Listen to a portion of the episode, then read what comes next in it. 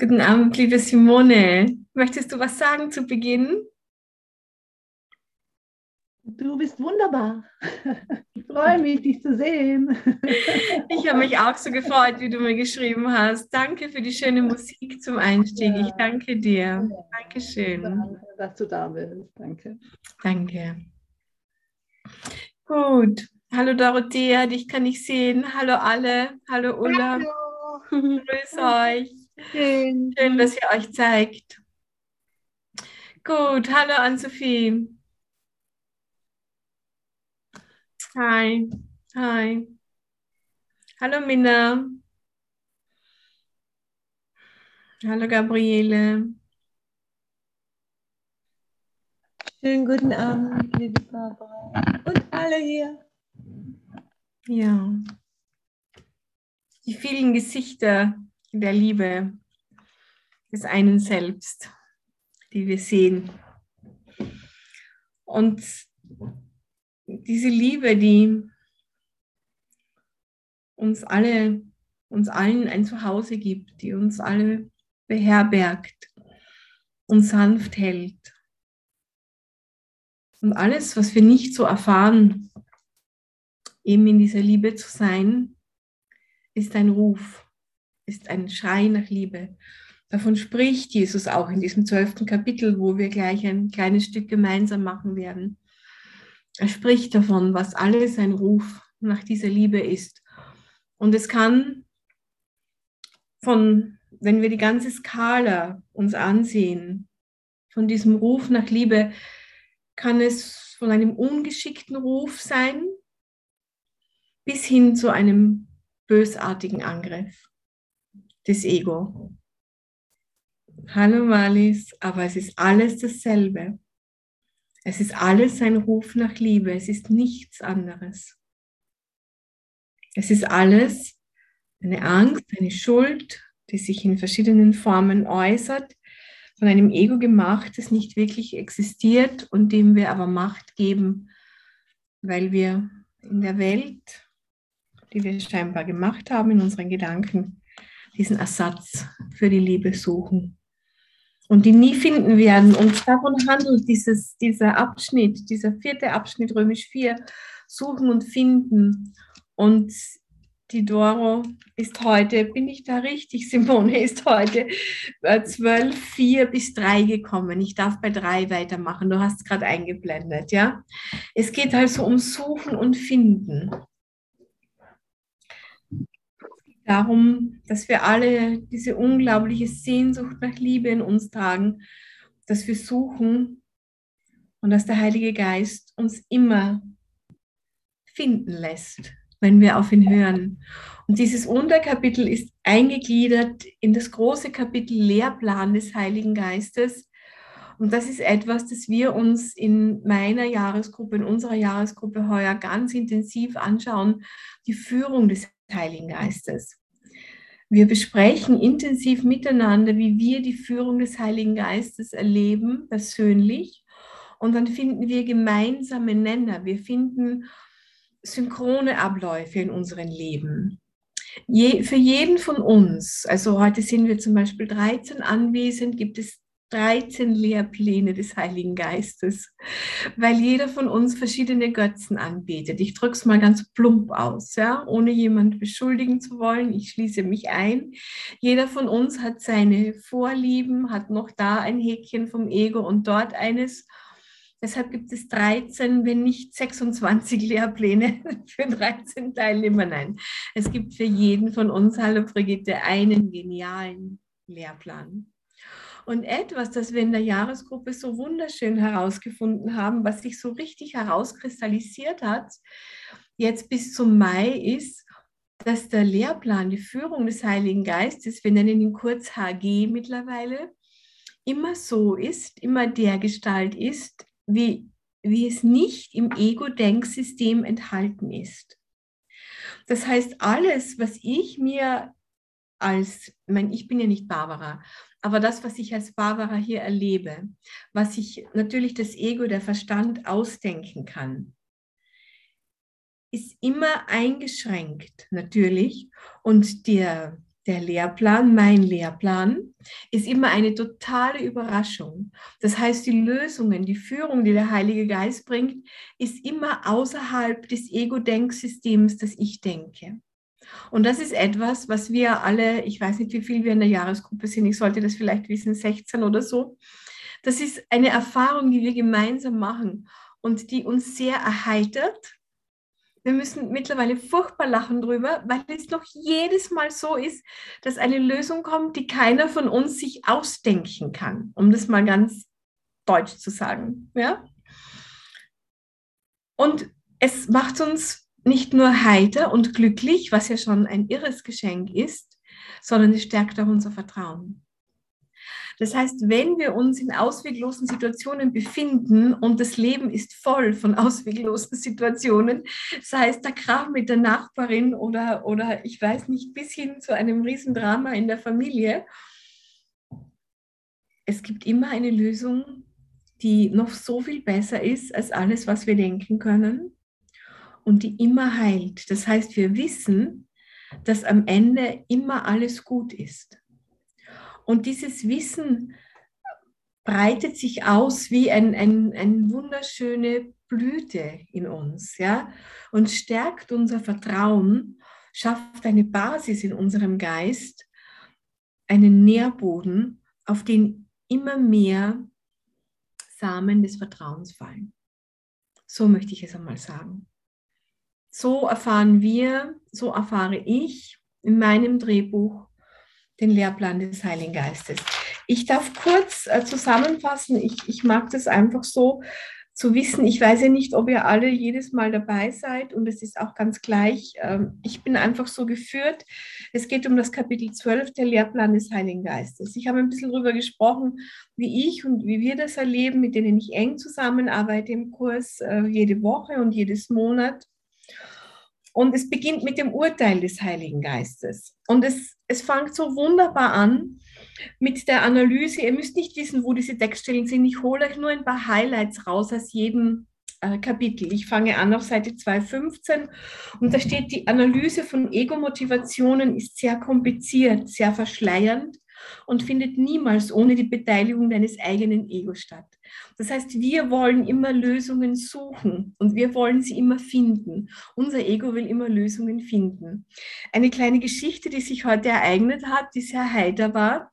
Ich bin auf einer Rehabilitation hier, weil ich eine schwere Verletzung mir zugezogen habe im Februar. Und ich werde sozusagen wieder mobil gemacht. Ich habe das ganze, den ganzen Ablauf hier, die ganze Reha dem Heiligen Geist übergeben und es läuft alles ganz wunderbar. Und da ist auch so ein Biofeedback, wird hier angeboten. Und ich war bei dieser, ich bin also hineingekommen und dann hat die Dame begonnen, äh, mich zu fragen, ob ich denn weiß, äh, warum mir dieser Unfall passiert ist. Und dann habe ich ja gesagt. Und dann hat sie mir aber trotzdem erklärt, warum dieser Unfall passiert ist. Ob ich denn wisse, was das Knie bedeutet. Ich habe gesagt, ja, ich weiß, was das Knie bedeutet. Dann hat sie mir wieder erklärt, was das Knie bedeutet. Und dann bin ich schon so ein bisschen unrund geworden. Und dann hat sie mich gefragt, ob ich weiß, was die linke Seite bedeutet, weil ich habe mir das linke Knie verletzt. Sage ich, ja, ich weiß, wofür die linke Seite steht. Dann hat sie mir das auch noch erklärt, wofür die linke Seite stehen. Und äh, dann hat sie mich an dieses Gerät angeschlossen und sie hatte im Raum einen wunderschönen Buddha. Und auf den habe ich hingeschaut und das ist so eine Tiefenentspannung, die da, die da vonstatten geht. Und ich glaube, neben hat sie einen anderen Klienten im Nebenraum. Den hat sie dann auch eingeführt. Und es war schon eine Vergebungsübung für mich, wie sie mich empfangen hat, aber dann in die Stille zu gehen, war, war wunderbar. Und dann gibt es ja eine Auswertung bei diesen Sachen. Ja? Und da waren vier Linien in vier Farben und die waren alle total tiefenentspannt. Die waren alle, die waren alle, also da, da waren keine Höhentiefen, die, die waren alle völlig. Und hat sie mich angeschaut und hat sie gesagt, was machen Sie? Also ja, ich bin Energetikerin, das ist in Österreich die Berufsgruppe, in der ich arbeite. Aha, ja, naja, da ist ihnen ein bisschen warm geworden, da haben sie Energie gebraucht, aber, aber sonst ist alles völlig in Ordnung, hat sie gesagt. Hat, hat sie gesagt äh, nein, sie hat nicht gefragt, ob ich meditiere, habe ich gesagt, ja, ich meditiere schon, also schon mein halbes Leben lang, das habe ich ihr nicht gesagt, aber ich meditiere und ich fühle mich auch sehr mit Buddha verbunden. Ja, die Buddhisten, die lernen das ja schon von klein auf. Und warum ich euch das erzähle, war, Einfach weil es genau um diesen Satz geht, dass die, diese Ego-Erklärungen, die sind wahnsinnig kompliziert und man kann alles messen, man kann es auch symbologisch erklären, man kann auf der semidualen Ebene alles erklären und trotzdem ist es immer nur Ego. Es kann uns helfen, wenn wir es dem Heiligen Geist übergeben. Ja? Es kann uns Wissen auf dieser Ebene natürlich helfen. Aber wir dürfen nicht vergessen, es dem Heiligen Geist zu übergeben. Und dann ist einer meiner Lieblingssätze im Kurs, der steht auch auf Seite 215, jeder liebevolle Gedanke ist wahr. Und das ist ein wunderbarer Satz. Das heißt, wenn wir sagen, hier in der Welt ist alles nur eine Illusion, es ist alles nur ein Traum, ist aber die Liebe wahr, es ist alles Liebe. Und jeder liebevolle Gedanke ist wahr. Und nicht das alles nichts ist. Weil wenn alles nichts ist, dann wäre das ja auch nichts, was ich hier sehe. Und es würde mich unendlich deprimieren. Aber ich, ich, ich fühle Liebe, wenn ich euch sehe. Ja? Ich, ich freue mich zutiefst. Ich bin erfüllt von der Liebe, die uns verbindet, wenn wir uns sehen und gemeinsam Sessions machen oder Musik hören oder was auch immer. Also jeder liebevolle Gedanke ist wahr und dann beginnt er schon, der Heilige Geist, indem er sagt, alles andere ist ein Ruf nach Heilung und nach Hilfe ungeachtet der Form. Und dann geht es weiter. Es geht dann um die Angst. Auch das, denn Angst ist ein Ruf nach Liebe im unbewussten Erkennen dessen, was verleugnet wurde. Ja, dann spricht er, das ist also auf Seite 217, finde ich, die genialste Erklärung, was Angst wirklich ist und wie das hier funktioniert. Es gibt ja alles mittlerweile zum Nachhören dann bespricht er, wie man sich an Gott erinnert, auch die Krankheit als einen weiteren Ruf nach Liebe war. Entschuldigt, das ist ein Hubschrauber, heute wird eine Frau bei uns gesucht, den ganzen Tag schon in der Umgebung.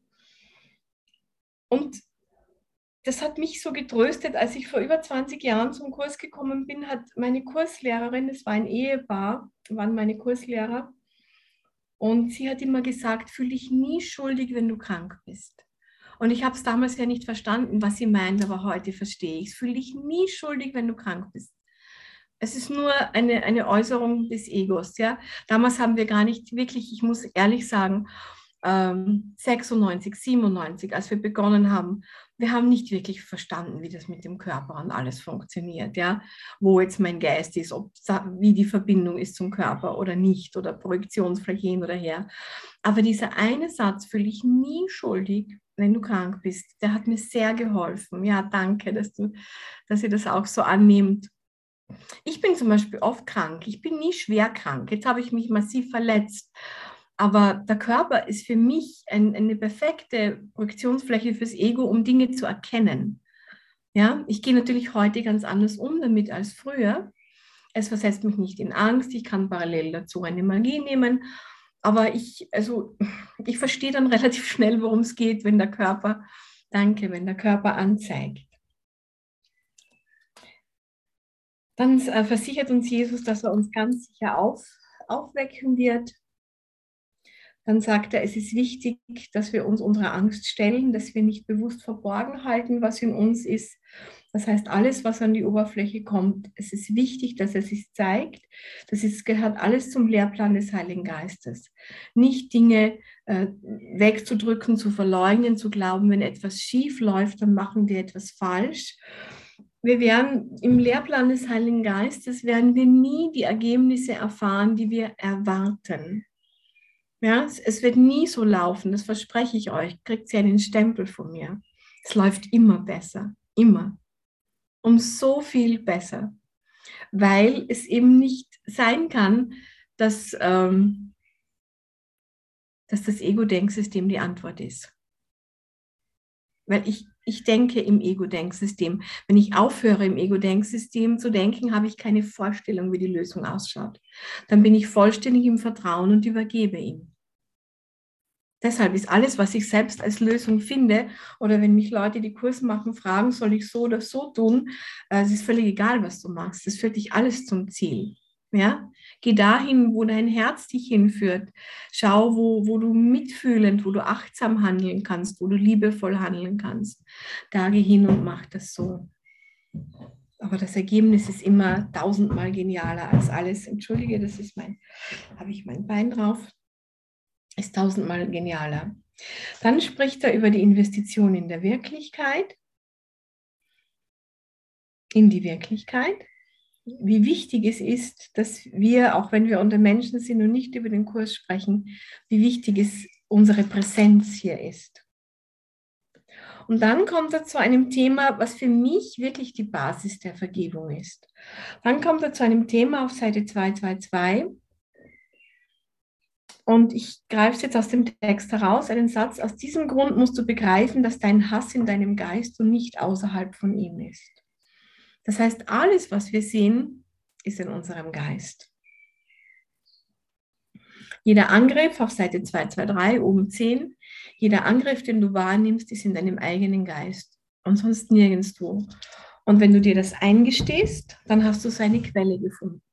Und dann kannst du es dem Heiligen Geist übergeben.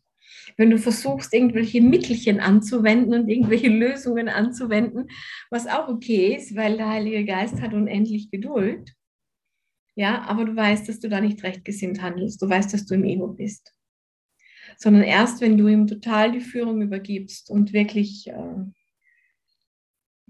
sagst, Heiliger Geist, ich habe keine Ahnung, was da passiert, auch wenn du glaubst, eine Ahnung zu haben, ja, kannst du dir sicher sein, dass du nie das ganze Spektrum überblickst, nie. Das ist unmöglich. Also aus unserer Warte heraus. Nicht im Erwachen ist das schon möglich. Aber die Zusammenhänge, die kennt nur er. Ich bin hier auf dieser Reha mit einer Frau. Also wir haben jeder ein eigenes Zimmer, aber wir teilen uns die Diele und uns die, das Bad und die Toilette. Und eine Freundin meiner Mutter, also die Frau habe ich noch nie gesehen, eine Freundin meiner Mutter war ihre Internatsleiterin. Ich meine, das ist, das ist äh, tiny, ja. Du kannst sagen, es hat keine Bedeutung. Aber es ist eine Verbindung, es ist ein Fädchen, das sogar die Barbara erkennen kann. Dass der Heilige Geist uns nicht zufällig nebeneinander in das Zimmer getan hat, wo wir doch, wir gehen gemeinsam zu den Essenszeiten und, und wir, wir, wir tratschen natürlich und besprechen unsere Wehwehchen oder wie wir damit umgehen, die Therapien. Und sie hat so eine Freude, weil sie hatte die größte Angst, dass jemand kommt, mit dem sie sich nicht versteht. Sie ist eine Frau, die schon, ich weiß nicht, alle möglichen Operationen an ihrem äh, Körper hat vornehmen lassen müssen, wie immer sie es sieht. Und sie ist so dankbar, dass ich da bin. Und ich bin auch so dankbar, weil sie ist so rücksichtsvoll und so liebevoll und so. Heute habe ich ein bisschen Bauchschmerzen. Sie hat mich sofort mit einer Wärmflasche versorgt. Also es, ist, es ist wirklich, es ist immer die Führung, bis ins kleinste Detail. Und an, an solchen äußeren Dingen kann man es dann erkennen. Ja, es ist mein Geist, der an das Ego glaubt und ihm seine Existenz verleiht. So, jetzt geht es ans Eingemachte. Suchen und finden. Wir lesen auf Seite 224 drittens. Es ist sicherlich offenkundig, dass niemand finden möchte, was ihn total besiegen würde. da das Ego der Liebe unfähig ist, wäre es in der Gegenwart der Liebe völlig unzulänglich, denn es könnte überhaupt nicht reagieren. In Gott gibt es kein Ego. Es wird es ist nichts Unwirkliches existiert, ja. Nichts Wirkliches kann bedroht werden, nichts Unwirkliches existiert. Das Ego bietet uns 108.000 Ersatzmöglichkeiten für die Liebe, die wir als Kind schon suchen wir die Liebe der Eltern, nicht in der Pubertät suchen wir die Liebe im Freundeskreis, im Außen. Dann erwarten wir von unseren Ehemann und von unseren Kindern, dass sie uns lieben und dass sie dankbar sind für alles, was wir tun. Das alles hat mit der Liebe Gottes überhaupt nichts zu tun. Ja? Das sind Götzen, die wir aufgestellt haben, damit wir das, was wir nach außen projiziert haben, nicht in uns wahrnehmen. Ja, diesen Mangel, dem wir ständig im Außen begegnen. Diesen Mangel an Liebe. Das wollen wir nicht spüren. Und deshalb ist es da draußen. Und deshalb ist da draußen scheinbar was, was uns angreift. Aber eigentlich ist es nur der, der scheinbar getrennte Geist von der Barbara, der nach Liebe ruft. Das ist alles, was die Barbara will. Das ist alles, was mein Geist will. Das ist alles, was das eine selbst will. Es will ganz tief erfahren, dass es zu Hause ist. Zwei Erlebnisse hatte ich hier bis jetzt. Bin zehn Tage hier und hatte zwei wunderschöne Erlebnisse. Wirklich zu Hause zu sein. Eines war in, äh, in der Fango-Abteilung. Ich hatte meinen Termin verschlafen und kam zu spät und ein sehr netter junger Mann hat mir noch so einen, äh, einen Topfen, ihr sagt Quark, einen Quarkwickel fürs Knie gemacht, ja. Das war auf meiner Agenda und es war, es war ganz ruhig in der Abteilung. Die ist sonst wie ein Bienenstock. Und es war ganz ruhig und, und das, der Quark hat mein Bein so gekühlt, mein Knie. Und ich merke, wie, wie ich das alles verlasse, diese ganzen, diesen Film, diese Szenerie. Und ich spüre, wie mein Gewahrsein in den Himmel geht und ich wie ein- und ausatmen, im Atemrhythmus habe ich viele Körper gesehen, die ich scheinbar bewohnt habe, benutzt habe, bedient habe, projiziert habe. Projiziert habe, das ist das richtige Wort. Es war wie eine Karawane. Wie eine Karawane sind ganz viele Körper ganz weit entfernt. Ich konnte sie so schemenhaft erkennen vorbeigezogen. Und ich habe gespürt, dass ich sie dahin projiziert habe, auf die Leinwand, da hinein, in diese Welt. Und ich war so, ich war so ruhig und so ganz selig, das zu beobachten und das total zu vergeben. So wie im Atemrhythmus sind sie gekommen und gegangen. Und es hat überhaupt keine Bedeutung gehabt und überhaupt kein, es hat in mir nichts ausgelöst keine Trauer, keine Freude, gar nichts. Ich habe sie einfach nur beobachtet und habe gewusst, da war ich und da war ich und da war ich. Ich bin ihm auch nicht nachgegangen, wo ich war. Ich habe nur gespürt, dass ich total in Sicherheit bin, dass ich ganz ruhig bin. Und das hat, das hat lange angehalten. Sicher eine Viertelstunde oder so, weil irgendwann kam der Mann wieder und nahm mir den Topfen vom Knie. Und das war interessant, weil diese Dame vom Feedback, vom Biofeedback hat heute gesagt, natürlicherweise gehen wir nach 20 Minuten aus diesem Zustand heraus. Ja, wenn du jetzt ungeübt bist, sagen wir mal. Ja, du bist jetzt nicht jemand, der schon jahrelang Stunden und Tage meditiert, hat einfach der Körper, äh, sagt der Verstand, sagt der Körper, du, Barbara, du hast ja auch noch was anderes zu tun, als hier zu sitzen. Ja, dann kommen Gedanken oder es kommt ein Schmerz oder es kommt irgendeine Idee. Ja, das ist so natürlich, wie, wie man zum Beispiel, wenn man Trance, ich habe sehr lange Trance aktiv gemacht, ein bewusstseinsveränderter Zustand und du kannst deinen Verstand nicht länger als 15 Minuten unterdrücken. Und dieses, diesen natürlichen Flow von, von, von innerer Stille, von Ruhe, äh, ist ein ganz, kannst du ganz natürlich 15, 20 Minuten hineinsinken und dann kommst du wieder heraus. Bei mir war es der Therapeut, der mich rausgeholt hat. Und dann ist heute noch das zweite passiert und das war genau heute. Das erzähle ich euch jetzt auch noch. Heute war ich, da ist eine Heilquelle. Ich bin in einem Thermalbad. Und äh, das ist warm, das Wasser, und, und da bewegst du deine kranken Glieder oder deine Verletzten. Und das ist wohltuend, aber auch anstrengend. Und ich bin dann rausgegangen und bin so, so gedöst in meinem Liegestuhl. Und auf einmal bemerke ich, wie, wie die Wellen vom Wasser ganz laut werden. Und das Rauschen in dem Bad wurde ganz laut, aber es war überhaupt nicht unangenehm. Und jemand hat eine Kabinentüre, eine Umkleide geöffnet und das Klicken der Türschnalle war ganz laut. Und eine Frau hat gesprochen, weit entfernt, und es, es war alles da. Und offensichtlich hat mein Geist so hineingefragt, was jetzt ist. Und, und er hat gesagt, schau, du bist in allem präsent, du bist mit allem verbunden. Es war alles da und es war so, ich war so präsent und gleichzeitig nicht in dem verhaftet.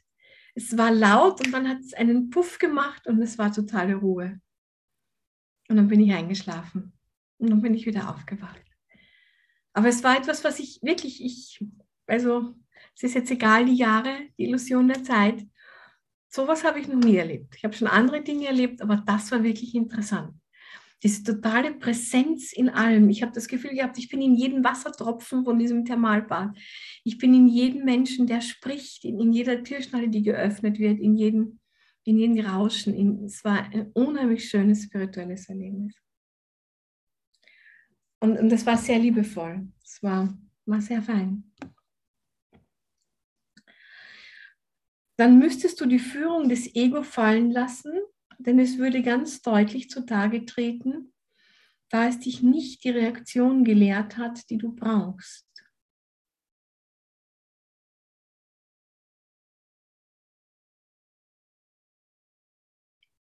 Na klar, das Ego will dich hier behalten. Es lehrt dich zu reagieren, es lehrt dich nach der Liebe zu suchen. Wir sind bei Suchen und Finden. Und es wird dir nie, es wird dich nie etwas finden lassen, das dich zufriedenstellt. Ich glaube, das ist ganz ein wichtiges Paradigma, das wir hier anschauen können. Und im Ego wirst du immer nur vorübergehende Lösungen finden, die dich irgendwann wieder furchtbar unglücklich sein lassen. Das Ego wird deshalb die Liebe verzerren und dich lehren, dass Liebe in Wirklichkeit die Reaktionen hervorruft, die das Ego lehren kann. Folge also seiner Lehre und du wirst nach Liebe suchen, sie aber nicht wiedererkennen. Und davon habe ich jetzt schon gesprochen, das ist klar. Es geht darum, was alles als Ersatz für die Liebe angeboten wird. Aber das, wonach wir wirklich suchen, dieses Nachhausegehen, dieses Zuhause sein, das finden wir da nicht. Ne? Das finden wir nicht in der Welt. Und deshalb müssen wir uns nicht von der Welt abkehren, denn sonst machen wir sie wieder wirklich, sondern die Liebe ist, ist unsere wahre Natur und die Liebe ist in jedem von uns und da finden wir sie, in dieser Begegnung, in einer total mitfühlenden, achtsamen Begegnung, in einer liebevollen, da finden wir sie, da begegnet sie uns. Menschen, die uns zur Seite stehen, mächtige Gefährten, die uns sagen, was wir ihnen bedeuten, wie wir ihnen helfen. Fröhliche Augen, die dich anstrahlen. Da sehen wir die Liebe in der Welt. Und schließlich lernen wir sie in allem zu sehen. Wir hören auf zu werten und sehen sie in allem. Folge also seiner Lehre, alles habe ich schon gelesen, und du wirst nach Liebe suchen, sie aber nicht wiedererkennen. Merkst du, dass das Ego dich auf eine Reise schicken muss, die zu nichts anderem als zu einem Gefühl der Vergeblichkeit und Depression führen kann? Das dürfen wir uns eingestehen. Ja? Es gibt Phasen, auch in der Ego-Welt, in der Traumwelt, die uns scheinbar sehr glücklich sein lassen. Ja, das hat mir heute auch jemand erzählt. Sie hat jetzt alles. Eigentlich muss sie sich um nichts sorgen. Sie hat alles erreicht im Leben, was sie wollte. Sie hat auch ein bisschen Geld auf der Seite. Es geht ihr gut. Aber sie hat furchtbare Angst vor dem, was kommt. Ihr ganzes schönes Haus, und ich meine es überhaupt nicht zynisch, sondern sehr mitfühlend. Alles ihr Beruf, alles nützt ihr nichts, weil sie Angst hat, weil sie in einem Zustand lebt, weil sie nicht weiß, was kommt, weil das, was hier geschieht in der Welt, völlig unberechenbar geworden ist. Jeden Tag gibt es Nachrichten, die die Menschen zutiefst verunsichern und letztendlich depressiv werden lassen. Zu suchen und nicht zu finden ist kaum erfreulich. Ist dies das Versprechen, das du halten möchtest? Das ist das, was dir das Ego bietet. Ne? Es bietet dir ständig was zum Suchen an und es lässt dich aber nie finden, weil es ja selber nichts findet. Das Ego lebt nur, wenn der Ball am Laufen ist. Sonst ist es weg. Ist dies das Versprechen, das du halten möchtest? Der Heilige Geist, und jetzt wird es interessant, bietet dir ein anderes Versprechen an, und zwar eines, das zur Freude führt. Denn sein Versprechen lautet immer, Suche und du wirst finden. Du wirst finden.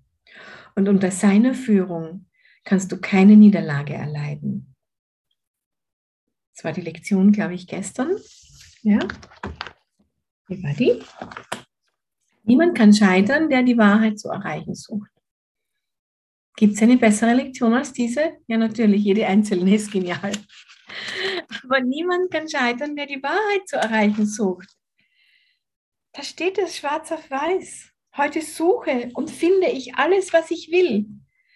Mein ungeteilter Zweck schenkt es mir. Was ist mein ungeteilter Zweck? Was ist mein ungeteilter Zweck? Sohn Gottes zu sein. Die Ausdehnung der Liebe, das ist mein ungeteilter Zweck. Sonst gar nichts. Sonst muss ich nichts tun. Mich nur ständig erinnern, dass ich das bin und liebevoll handeln. Liebe so liebevoll, wie es mir möglich ist. Da ist niemand, der das beurteilt. Da ist nur ich, die ich fühle. Ich fühle, wenn ich nicht liebevoll bin. Ja, und wenn das ein abschätziger Blick ist oder wenn ich jemand anschaue im, im Speisesaal und, und der hat 180 Kilo und, und ich weiß genau, was meine Gedanken dann denken, was das Ego mir sagt. Ja, der kriegt auch auf Kassenkosten eine Reha und hat keine Selbstdisziplin. Ja, das sind alles Gedanken, die ich wunderbar beobachten kann. War noch dazu ein sehr prominenter Sportler in Österreich. Und jetzt lässt er sich gehen und kriegt das alles hier. Ja, und das kann ich vergeben. Gott sei Dank kann ich das mir vergeben. Diesen Angriff, den ich auf mich selbst aussende. Also mein ungezählter Zweck ist, Sohn Gottes zu sein, das eine selbst. Und ich kann nicht scheitern. So eigenartig vertrackt das hier auch oft aussieht, so verzweifelt wir auch oft sind, oder vielleicht sind wir das gar nicht mehr so, aber manchmal halt traurig, wir können nicht scheitern. Unter seiner Führung kannst du keine Niederlage erleiden. Seine Reise führt zur Erfüllung und das Ziel, das er dir steckt, wird er dir auch geben. Es steht hier schwarz auf weiß. Wieso zweifeln wir? Wieso zweifle ich? Wieso mache ich das? Ja? Weil diese Götzen, die ich errichtet habe, so mächtig sind. Und ich glaube, ich versage, wenn ich dieses und jenes nicht erreiche. Wenn mich die Gesellschaft für etwas verurteilt, was ich nicht getan habe, glaube ich, ich habe versagt. Wenn ich nicht allen zeigen kann, wie gut ich bin. Ja, wenn sich das Außen mit dem, was ich fühle, was ich in Wahrheit bin, nicht deckt, dann glaube ich, dann habe ich versagt. Aber Jesus sagt mir und er sagt es dir und er sagt es uns allen, seine Reise führt zur Erfüllung und das Ziel, das er dir steckt, und es gibt nur ein Ziel und es gibt nur eine Antwort und es gibt nur eine Lösung, wird er dir auch geben. Also bitte, halten wir inne in diesem Moment. Halten wir wirklich inne und finden diesen innersten Moment, diesen innersten Ort der Ruhe in uns. Und du sagst dir, mein Schiff kommt sicher ans Ziel. Er wird mir das geben. Er gibt mir das Ziel, das ich brauche. Wir halten inne. Wir gehen an diesen Ort der Ruhe in uns, wo außen die Stürme toben. Aber in uns ist es ganz still. Und hier gibt uns der Heilige Geist die Antwort, sagt uns Jesus Christus. Lieber Bruder, Freund, Geliebter, dein Ziel ist erreicht. Du trägst es in dir, das Ziel zu erreichen. Du kannst unmöglich scheitern. Und deshalb brauchst du vor nichts Angst zu haben, vor nichts.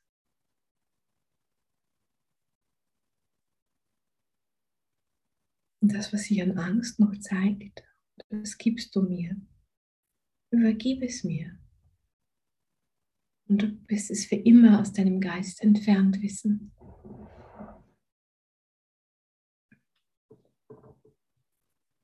Ich glaube, die Simone hat am Anfang, wie ich reingekommen bin, so ein Lied gespielt, dass jemand glaubt, er sei nicht gut genug. Das ist wirklich ein, ein Götze, den wir sehr gerne anbieten. das Opferdasein, nicht gut genug zu sein. Und dann sagt Jesus, du bist nicht nur gut genug, ich glaube, so irgendwie geht es in dem Lied, sondern du bist auch wunderschön. Du bist wunderschön und es ist alles perfekt. Dein wahres Selbst.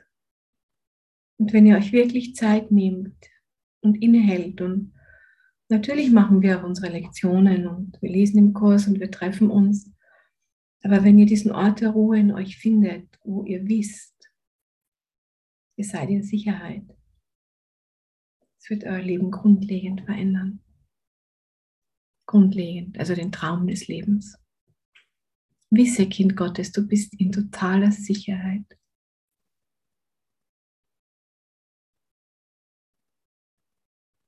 Das ist eine Ahnung vom Himmel, die wir hier bekommen, schon im Kapitel 12.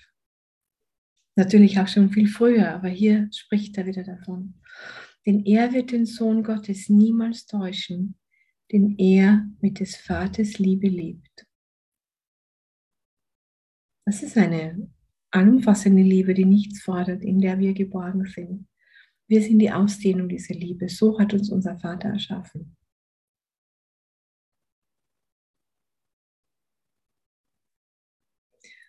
Du wirst eine Reise unternehmen, weil du in dieser Welt nicht zu Hause bist. Ist das nicht tröstlich? Da wo wir so viele Hindernisse vorfinden, das ist nicht unser wahres Zuhause. Deshalb kannst du auch hier nie wirklich zufrieden sein, weil das ist nicht deine natürliche Umgebung. An einer anderen Stelle im Kurs, ich habe sie nicht im Kopf, sagt er, du kannst hier nie zufrieden sein, weil das nicht deine, das ist eine unnatürliche Umgebung für dich. Ja, hier gedeihst du nicht. Das ist nicht gut für dich. Und du wirst nach deinem Zuhause suchen, ob dir klar ist, wo es ist oder nicht. Das heißt, du hast ein, ein Inbild, einen, einen dir, ein, eine dir innewohnende Sehnsucht, ein, eine Guideline, den Heiligen Geist. Der Heilige Geist ist dein, Heil, ist dein Heiliger Geist, ist dein rechtgesinnter Geist. Ist nicht außerhalb von dir, ist nicht getrennt, das wissen wir. Der Heilige Geist ist deine Erinnerung an Gott. Ja? Das, was du nicht vergessen hast. Und die führt dich heim. Wenn du glaubst, ah ja, das steht eh da. Wenn du glaubst, es sei außerhalb von dir, wird die Suche vergeblich sein. Hm? Heiliger Geist kann unmöglich außerhalb von dir existieren. Denn du wirst es dort suchen, wo es nicht ist. Es hat lang gedauert, bis ich das verstanden habe. Ich, ich, wer, wer mich schon manchmal gehört hat, wird wissen, dass ich für das meiste 20 Jahre gebraucht habe. Und ich sage das nicht jetzt einfach so keck, sondern es ist wirklich wahr. Ich habe, um das Ganze wirklich so, so richtig zu verstehen, so, dass es so richtig durch, durch meinen Geist ganz durch ist und auf der anderen Seite wieder heraus. Ich habe 20 Jahre gebraucht. Ja. Und ich war nicht immer eine eifrige Studentin. Ich war nicht immer sehr, äh, wie sagt man denn, wie heißt denn das Wort auf Deutsch? Ähm, ich hatte nicht immer die Hingabe. Und ich hatte vielleicht Bereitwilligkeit, aber ich hatte nicht immer Entschlossenheit. Ich hatte auch verschiedene andere Ziele in diesen letzten 20 Jahren die ich gedacht habe, verfolgen zu müssen. Beharrlichkeit, Dankeschön. Die Beharrlichkeit, das Commitment, das habe ich gesucht, ja. Das hatte ich nicht immer, aber irgendwann hat es klack gemacht. Und irgendwann war das dann da, dass ich gesagt habe, so, aber jetzt nur mehr so. Alles andere ist eine Zeitverschwendung. Und das reift in jeden Menschen. Das reift in jeden von uns. Auf das kannst du dich verlassen. Weil ich bin nicht da gesessen und habe gesagt, so, wann kommt das jetzt endlich? Wann passiert das jetzt endlich, dass ich das fühle, dass ich diese Beharrlichkeit, dass ich, äh, dass ich so vorangehen möchte mit ihm. Es war auf einmal da, es war einfach Nacht da. Äh, ein paar, ein paar Karotten hat er mir so vor die Nase gehängt, ja, der Heilige Geist. Ein paar Leute haben mich darauf angesprochen, was ich denn da jetzt mache und ob ich da nicht einmal das intensivieren könnte in Form eines Angebots, eines Kurses und so weiter.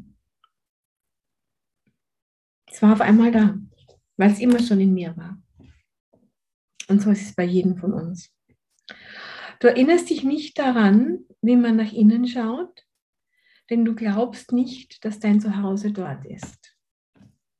Ein harter Satz, aber wir müssen ehrlich mit uns sein. Wie gesagt, ich habe 20 Jahre gebraucht, um zu glauben, dass mein Zuhause in meinem Geist ist und sonst nirgends. Und das wünsche ich jedem Einzelnen. Das bringt Frieden. Sonst bringt nichts Frieden. Gar nichts. Der Heilige Geist jedoch erinnert sich für dich daran. Ah, da ist er schon wieder mit seinem Lehrplan. Er hat es nicht vergessen. Und er wird dich zu deinem Zuhause führen, weil das sein Auftrag ist. Um es ganz herunterzubrechen, ganz mechanisch, du hast ein, ein Inbuilt System, du hast ein System in dir, das dich nach Hause bringt. Wie genial ist das? Du kannst dich noch so sehr wehren und sträuben, die Füße dagegen stemmen, die Fersen hineinhauen in den Boden. Du kommst trotzdem an. Ja? Während er seinen Auftrag erfüllt, lehrt er dich den deinen. Ah. Denn dein Auftrag ist dasselbe wie der seine. Und jetzt kommt was Schönes. Indem du deine Brüder heimführst, tust du nichts anderes, als ihm zu folgen. Ja, yeah, da sind wir richtig. wir teilen das Wissen. Wir führen uns gegenseitig heim miteinander. Es gibt eine Handreichung zwischen uns. Wir reichen einander die Hände und gehen gemeinsam heim. Und dadurch machen wir den Job des Heiligen Geistes. Nicht für ihn, sondern unseren Teil. Versteht ihr? indem ich lerne, meine Wahrheit auszusprechen, indem ich lerne, rechtgesinnt zu denken und das teile durch meine Präsenz, durch meine Vorträge, durch meine Workshops, durch meine Kurse oder wenn ich auch nur mit einer Freundin darüber spreche, erfülle ich meinen Auftrag, meinen Teil vom Lehrplan des Heiligen Geistes. Also offensichtlich will er, dass ich das nicht im stillen Kämmerlein tue, sondern will, dass ich rausgehe damit. Und jetzt werden vielleicht einige sagen, naja, aber der Kurs ist ja ein Selbststudium. Ja, aber was hindert mich daran, meine Wahrheit auszusprechen?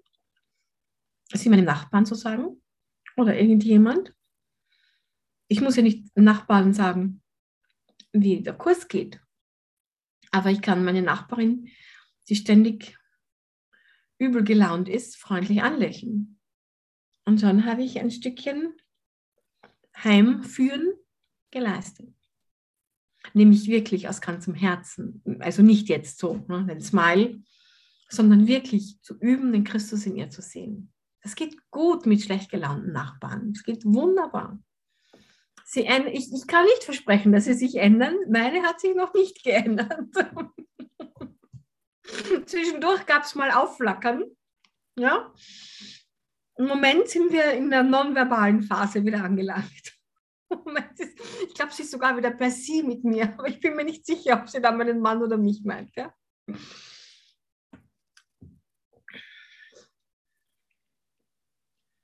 Also wir führen einander heim. Ist das nicht schön? Wir sind einander mächtige Gefährten. Aber eine ganz wichtige Weisheit aus dem Kurs ist, dass du nie weißt, wer du für den anderen bist. Du weißt es nie. Ja? Du kannst aufhören, irgendwelche Vorstellungen, Konzepte über dein, über das da zu haben. Du weißt nie, was du für den anderen bist. Du bist immer ein Licht für ihn. Siehe den Führer, haben wir noch ein bisschen Zeit? Ja, fünf Minuten und dann machen wir meine Musik. Siehe den Führer, der dir dein Vater gab, damit du lernen mögest, dass du das ewige Leben hast. Ja, wir können gar nicht sterben, das wissen wir. Denn der Tod ist weder der Wille deines Vaters noch der deine. Und alles, was wahr ist, ist des Vaters Wille.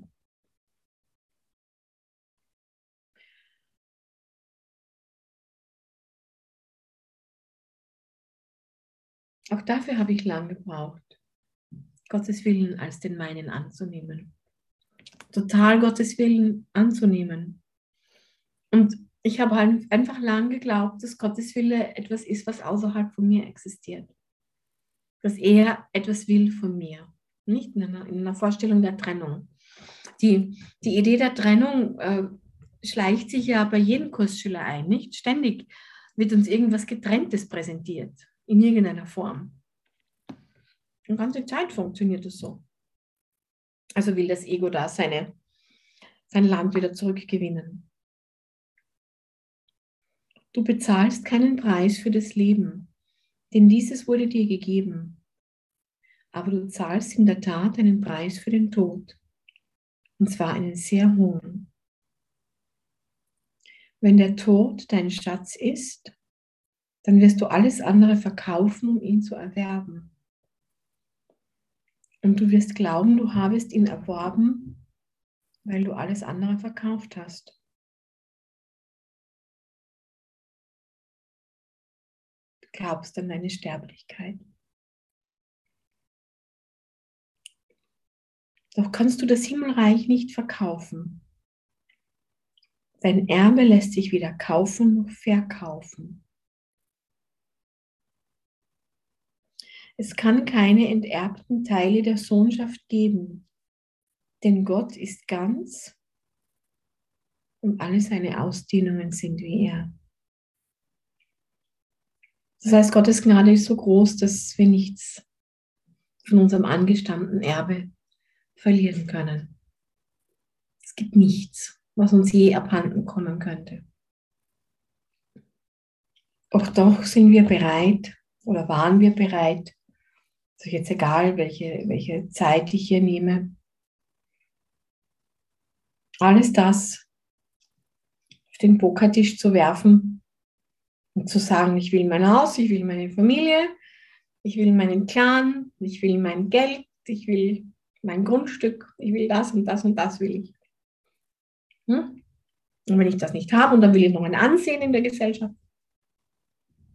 und ich kann das alles haben, wenn ich es dem Heiligen Geist übergebe, weil dann macht er eh so, wie das für mich passt. Das heißt ja nicht, weil ich dem Heiligen Geist folge, dass ich auf irgendwas verzichten muss. Überhaupt nicht. Aber er weiß, was ich brauche und was für mich im Lehrplan steht. Ich mache das jetzt fertig, weil das fühlt sich gerade so an. Machen wir den Sieben auch noch. Die Sühne ist nicht der Preis für, ah, das ist, das ist cool. Die Sühne ist nicht der Preis für deine Ganzheit, aber sie ist der Preis für dein Gewahrsein deiner Ganzheit.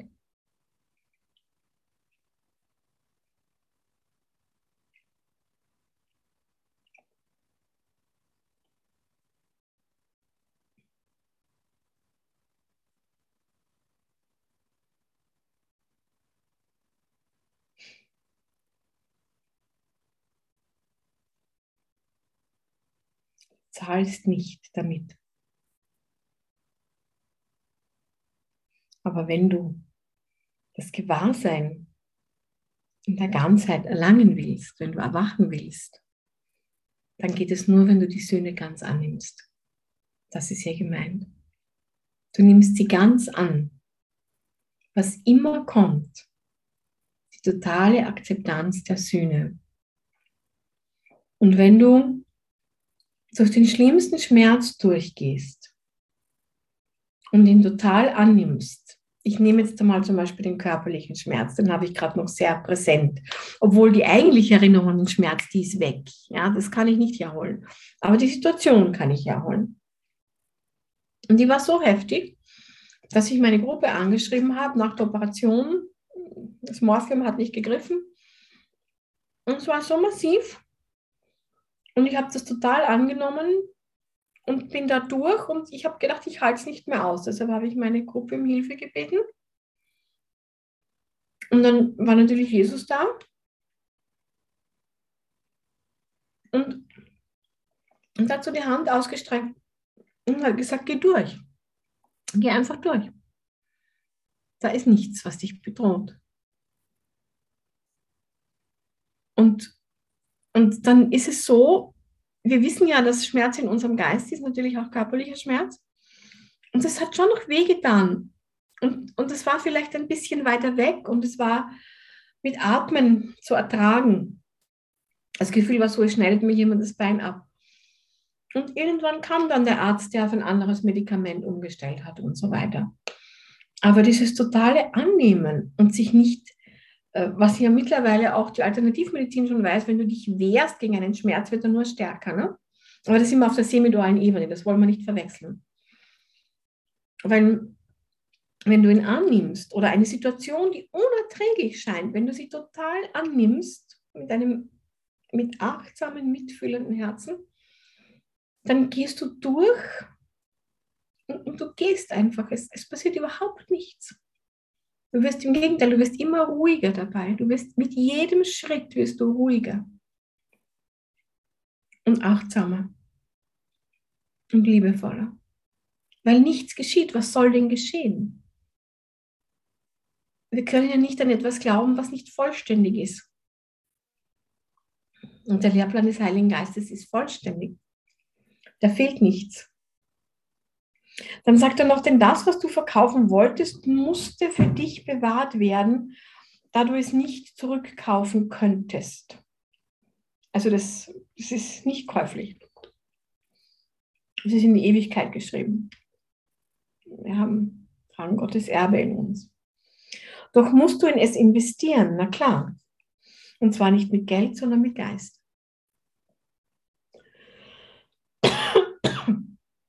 Denn Geist ist Wille. Und der Wille, die Entschlossenheit, die Beharrlichkeit. Und der Wille ist der Preis des Himmelreichs. Dein Erbe wartet nur auf deine Einsicht, dass du erlöst worden bist. Wir wissen, das ist eine Reise, die wir uns rückwärts anschauen. Wir sind schon in Sicherheit. Das ist in dem Satz drinnen. Dein Erbe wartet nur auf deine Einsicht, dass du erlöst worden bist. Halleluja. So viel Sicherheit. Der Heilige Geist führt dich zum ewigen Leben. Aber du musst deine Investition in den Tod aufgeben. Sonst siehst du das Leben nicht, obwohl es dich überall umgibt. Und das rührt mich jetzt, ganz tief, weil genau das habe ich heute im Bad erlebt. Und ich habe nicht gewusst, dass ich das heute lesen werde. Weil ich den ganzen Tag Therapien hatte und gar nicht geschaut habe, wo die Doro aufgehört hat. Und das ist, da zeigt er mir wieder im, in seinem Lehrplan, wie genial er ist, nicht? Ich habe das erlebt und da steht jetzt. Also mit einem Wort, ihr liebsten aller lieben Menschen, wir sind unsterblich, wir sind ewiger Geist. Wir finden nur mit dem Heiligen Geist, nur er lässt uns finden. Aber wir müssen unseren Beitrag leisten. Und unser Beitrag ist, unsere Brüder mit heimzuführen. Ist unsere Entschlossenheit, dass wir das tun. Und ich danke euch, dass ihr das mit mir macht. Ich danke euch aus ganzem Herzen. Danke.